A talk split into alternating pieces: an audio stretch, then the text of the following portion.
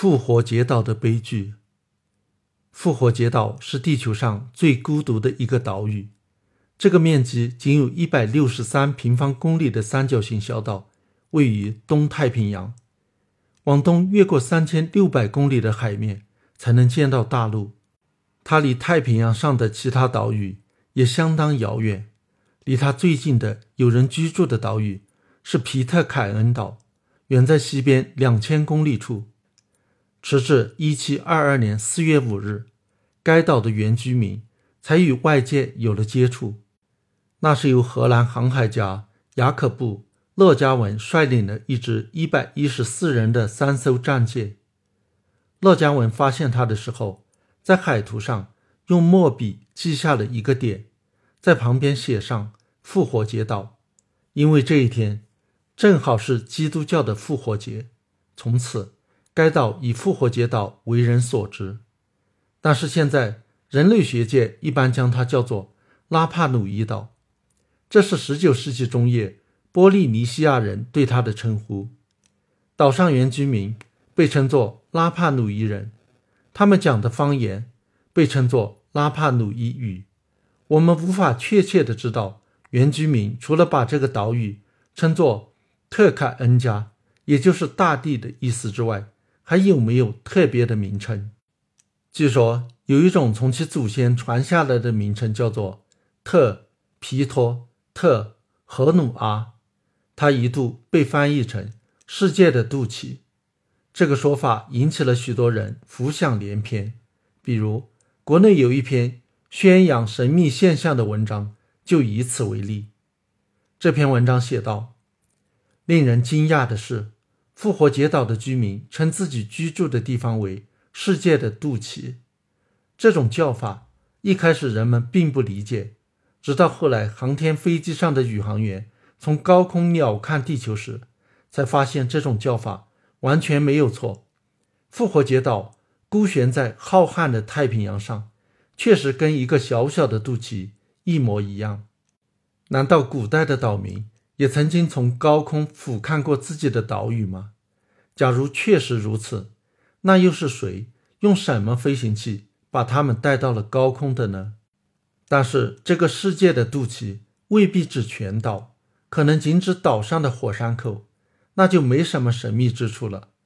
而且根据语言学家 W 丘吉尔的考证，这个称呼的准确含义。可能是大地的尽头。不过，复活节岛的确有很多奇怪的地方。它位于南纬二十七度，属于亚热带，气候相当暖和。它是在大约一百万年前海底的三座火山喷发形成的。火山灰是有利于种植的富饶土壤。在理论上，它应该和其他波利尼西亚人的岛屿一样，是个天堂乐园。但是，乐嘉文对他的第一印象却是一个荒岛。他写道：“我们起初从远距离观察，把复活节岛设想成了一块沙地。这是由于我们将枯萎的野草或者其他枯干、烧焦的植物都当成了沙土，因为它的荒凉的外表只给我们特别贫瘠的印象。”乐嘉文的第一印象相当准确，复活节岛。是一个草原，没有任何高于三米的树木。植物学家在岛上只发现了四十七种土生土长的高等植物，大部分是草本、蕨类，只有四种矮小的灌木。野生动物中，除了外来的老鼠和一种小蜥蜴可能是本土的，没有任何一种大过昆虫。它甚至没有本土的蝙蝠和陆地鸟类。至于家养的动物，则只有鸡。居民主要靠栽种甘薯、甘蔗和香蕉为生。当时的人口据估计只有两千人，显然属于波利尼西亚人，讲波利尼西亚的方言。英国航海家库克船长在1774年访问该岛时，随行的一个塔希提人可以跟岛上居民交谈。然而，尽管波利尼西亚人以高超的航海技术闻名于世，连西方殖民者也不能不叹服。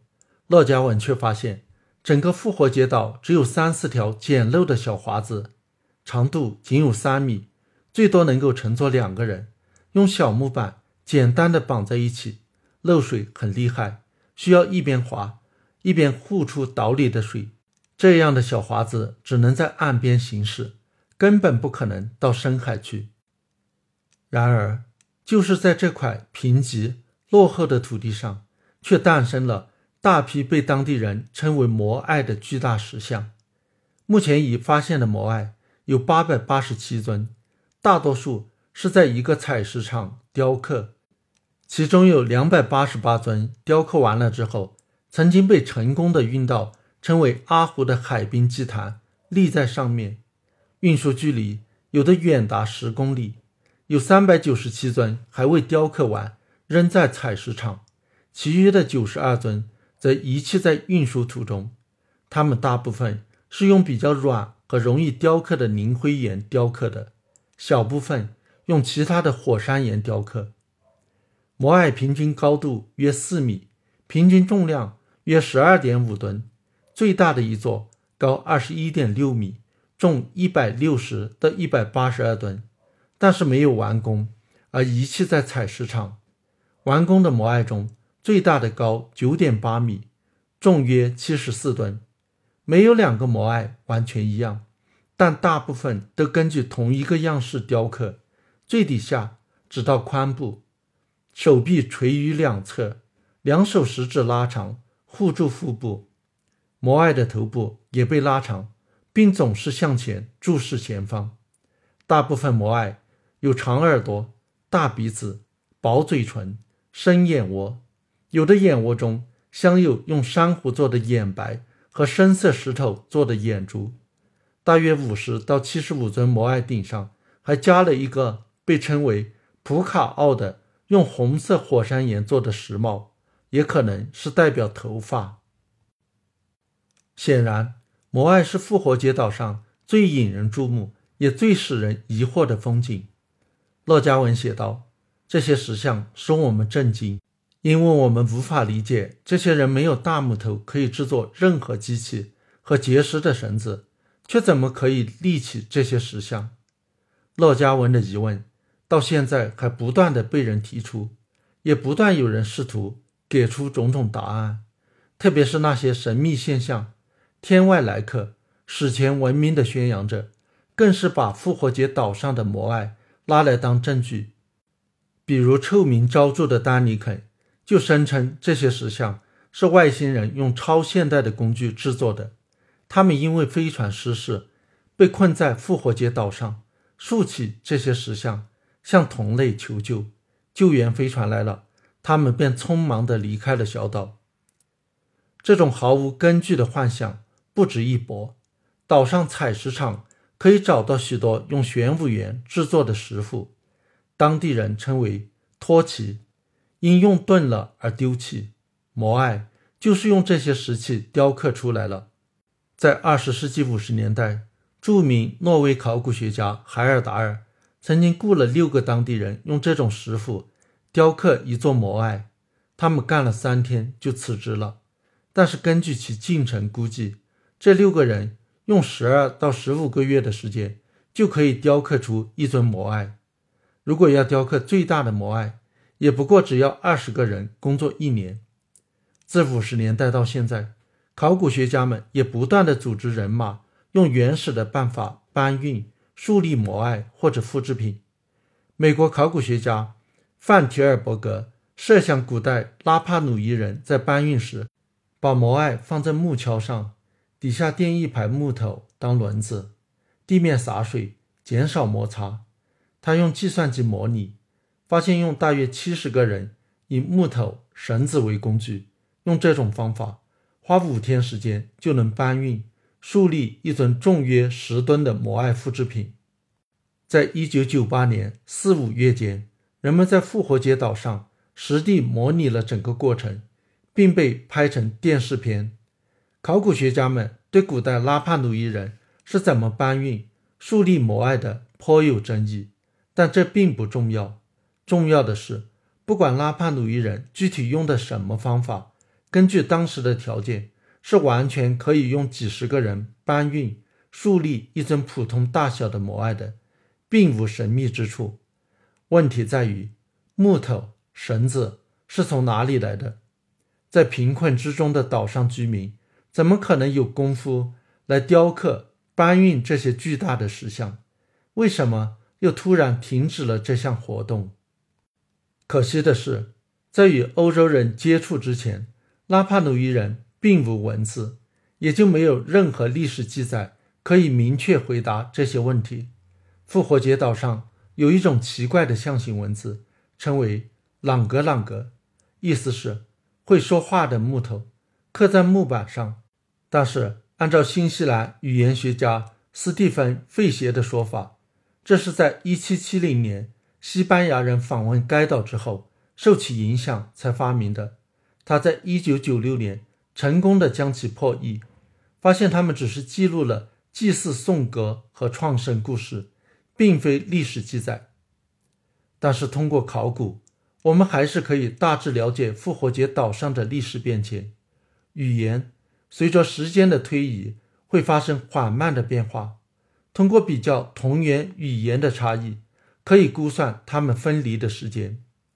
前面说过，拉帕努伊语是一种波利尼西亚语的方言。通过与其他波利尼西亚语的比较，语言学家们推测这种方言诞生于大约公元四百年。根据放射性同位素法的测定，岛上大约在公元四百到七百年间开始有人类活动。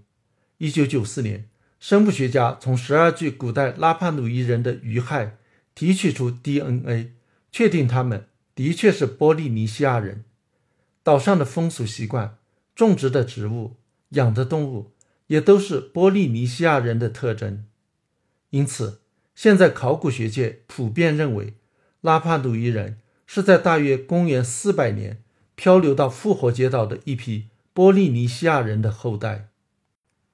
当这些波利尼西亚人刚移居到复活节岛的时候，这里的确是个小天堂。我们通过花粉分析可以推测古代的植被情形。池塘或者沼泽地中的沉淀物是按照时间远近沉积的，越上面的年代越近，越下面的。年代越久远，每一层沉淀物的绝对年龄可以用放射性同位素法测定。在显微镜底下分析沉淀物所包含的花粉，鉴定其种类，计算其数量，就可以知道当时的植物分布情况。据此，我们知道复活节岛在早期并不是一块荒地，而是一片茂密的亚热带森林。在森林中。生长着一种刺蕨麻属植物哈乌哈乌，其纤维可以用来制造绳子。还有一种特有的树木，名叫托罗密罗树，木质坚硬，可以用于烧火和制作木雕。而数量最多的是一种大棕榈树，这种树在复活节岛上早已灭绝，但是与智利九棕榈树很相近，也可能是同一种。这种大棕榈树树干笔直，可以长到二十五米高，直径两米粗，是用于运输、树立石像和制造大船的良好材料。而且，这种棕榈树结的果子可以食用，树浆可以生产糖浆和酿酒，是重要的食物来源。动物的情形又如何呢？考古学家们通过挖掘。比较地层里古代遗留的垃圾堆中的动物骨骼加以推测。一般来说，鱼类是波利尼西亚人的主要食物，鱼骨头一般会占垃圾的百分之九十以上。但是，复活节岛位于亚热带，与热带相比，气候过于寒冷，不适宜鱼类聚集的珊瑚礁生长，其险峻的海岸线也不适合于浅海捕鱼。因此，鱼类一开始就不是拉帕努伊人的主要食物。从公元900年到1300年，鱼骨头在拉帕努伊人垃圾中的含量少于四分之一。相反的，在所有的骨头中，几乎有三分之一是海豚骨头。在其他地方，波利尼西亚人的垃圾中，海豚骨头在垃圾中的含量从来就没有达到百分之一。不像其他波利尼西亚岛屿，复活节岛上没有大型的动物，连家养的猪和狗也没有。因此，海豚是拉帕努伊人能够抓到的最大的动物，成了他们的食物蛋白的重要来源。但是，海豚只生长于深海中，这意味着拉帕努伊人曾经能够建造大型的船只，用于到深海捕捉海豚。这些船只。显然是用大棕榈树的树干制造的。考古学家还发现，海鸟也是早期拉帕努伊人的重要食物。在人类到达之前，复活节岛没有鸟类的天敌，成了海鸟最适宜的繁殖地。曾经至少有二十五种海鸟在这里筑巢繁殖，可能是整个太平洋中最繁盛的鸟类繁殖地。猫头鹰。鹦鹉等陆地鸟类也是早期拉帕努伊人的食物。考古学家在古代垃圾中发现了至少六种陆地鸟类的骨头。同时，跟着拉帕努伊人移民的波利尼西亚老鼠也是拉帕努伊人的盘中餐。此外，垃圾中还有一些海豹骨头，表明复活节岛可能曾经也有过海豹。总之，早期拉帕努伊人发现的。是一块物产丰富的丰饶的土地，他们的人口快速的增长，在大约一六八零年，人口膨胀到了大约八千到两万人。他们无节制的开发使用资源，在公元一千二百到一千五百年间，他们大量的制造摩艾。然而，花粉分析表明，早在公元八百年，森林的毁灭已经开始。从那时候起。地层中的大棕榈树和其他树木的花粉越来越少。进入十五世纪后不久，大棕榈树最终在岛上灭绝了。大棕榈树的繁殖相当缓慢，其种子要过六个月到三年才能发芽，发芽后的生长也非常慢，甚至在最好的自然条件下，一个大棕榈树林的再生也需要很长的时间。流窜来的老鼠。对大棕榈树的再生起到了破坏作用。在岛上洞穴中发现的几十个大棕榈树果实，都是被老鼠吃过而无法发芽的。但是毫无疑问，人类要对树林的消失担负最大的责任。它们被砍伐，用于制造船只、房屋，用来运输摩艾，用来烧火取暖，或者被烧毁，用来做耕地。哈布哈布树虽然没有灭绝，却变得极其稀少，以至于不能再用来做绳子。至于托罗密罗树，在海尔达尔于1956年访问复活节岛时，全岛只剩下了孤零零的一株在垂死挣扎，只结了几个假果。在1962年，这最后一株托罗密罗树也死了。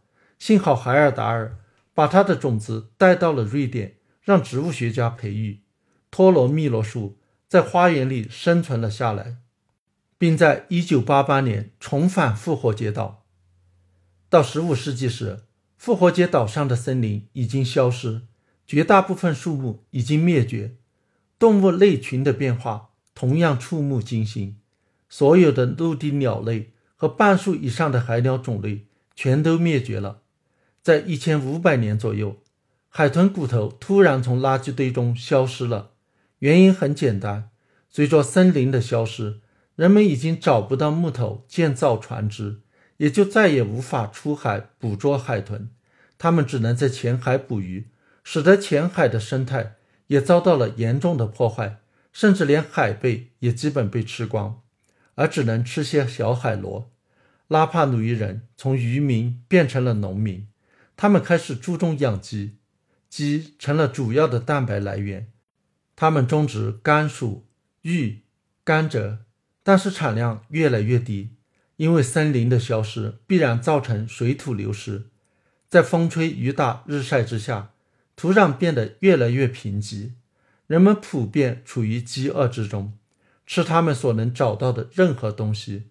这除了老鼠，还包括岛上最大的动物——人。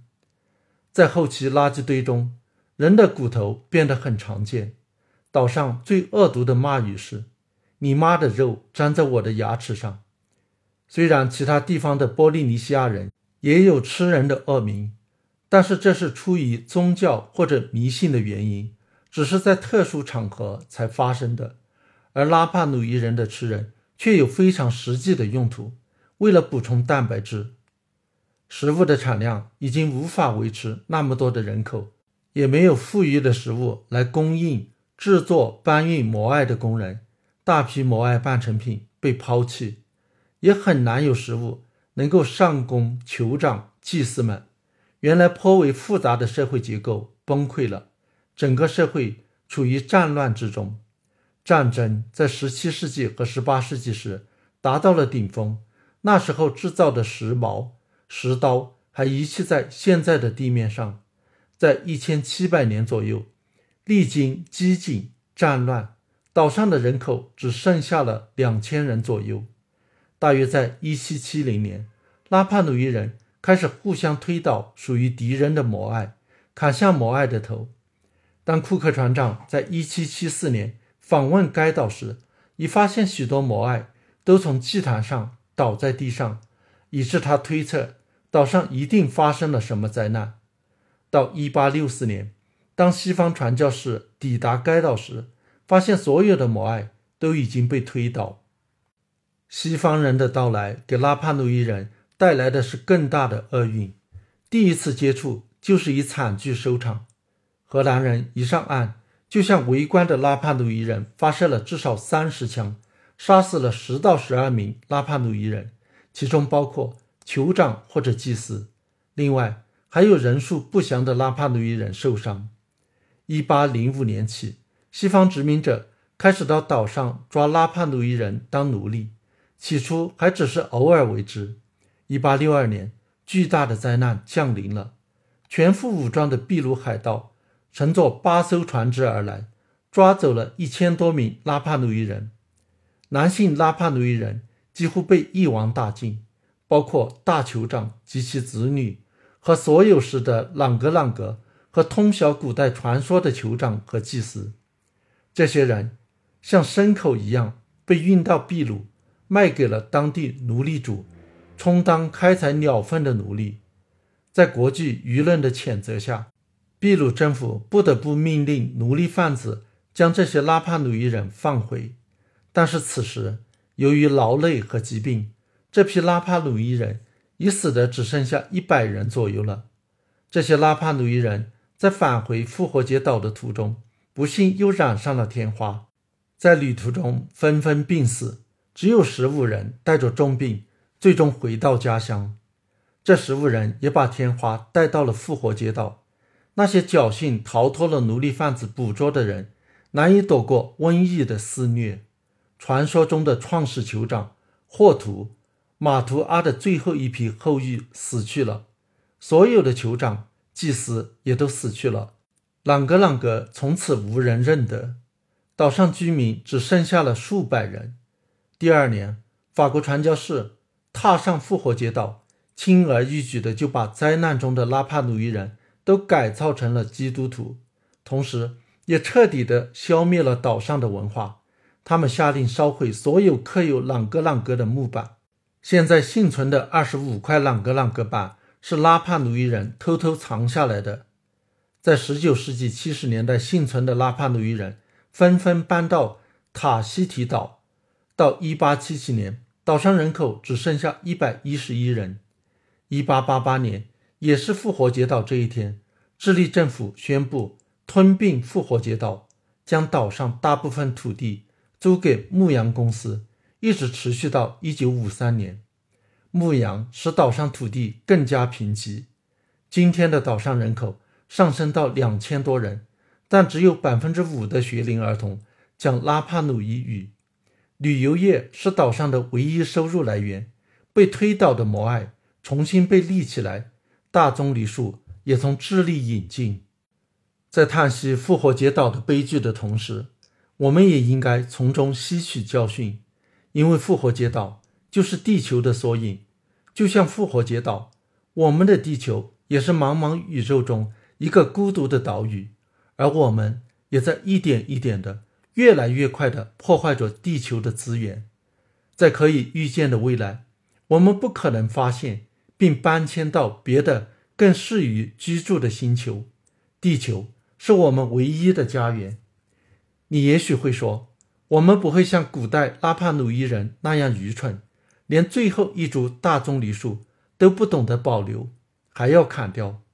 不，古拉帕努伊人并不比我们更蠢。岛上大棕榈树以及森林的灭绝。不是一夜之间发生的，而是一个经历了几十年、上百年的好几代人的缓慢的、不知不觉的过程。当最后一株大棕榈树被砍倒的时候，大棕榈树早已稀少的失去了经济意义，没有人会觉得保留它有什么价值。它的灭绝对岛上居民来说并不是什么重大事件，甚至很可能绝大部分人都不会注意到。我们对地球的破坏也是缓慢的、不知不觉的发生的，整个过程要比复活节岛上所发生的缓慢得多，历史也长得多。有多少人意识到，就在今天，无比珍贵的热带雨林正以每年二十万平方公里的速度在消失、被砍伐、焚毁，转变成农场和牧场？又有多少人知道？我们正以每年大约五万个物种的速度消灭着独一无二的物种。如果不采取紧急的保护措施，到本世纪中叶，热带雨林将不复存在；到本世纪末，现存物种的四分之一将会灭绝。地球的庞大并不能使它天然避免复活节岛的命运，因为地球再大也是有限的。我们有没有可能避免让地球重演复活节岛的悲剧呢？